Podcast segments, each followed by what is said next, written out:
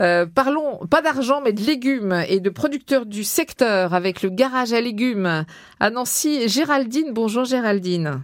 Bonjour Frédéric. Deux garages à légumes, 415 avenue de Boufflers à Nancy, 61 rue Jeanne d'Arc à Nancy.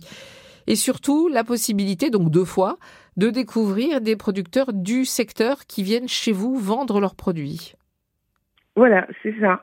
Majoritairement, dans nos rayons, vous trouvez des produits qui sont euh, fabriqués par des producteurs locaux. J'étais emballée, emballée pour fabriquer mon gazpacho, gazpacho maison, mais vous m'avez un petit peu calmée en disant attendez, les tomates de la région sont pas encore là.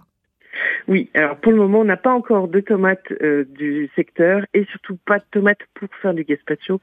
On va trouver de la petite ronde à salade en ce moment, mais c'est pas ce qu'il y a de mieux pour faire un très bon gazpacho. En revanche, présentation par vous euh, d'un maraîcher qui est installé à Varangéville. Oui, voilà. À la place, j'avais envie de vous faire un petit clin d'œil. Euh, les jardins du papy. Les jardins du papy sont situés à Varangéville. Ce sont des maraîchers bio qui ont une petite particularité. C'est un chantier d'insertion qui est hum, destiné à l'emploi des seniors. D'accord. Donc ça, c'est un côté sympa, ça. En achetant leurs légumes, on valorise l'emploi des seniors. C'est pas rien en ce moment, je trouve, en plus. Euh, voilà. Donc ils sont en Les En- jardins en- du papy, c'est ça que vous avez dit. hein oui, les jardins Ah, du c'est papy. génial. Exactement. Donc d'où d'où les seniors sûrement. Et en ce moment, ils nous proposent euh, des choux raves. Alors euh, Ah. c'est un chou qui est pas très connu.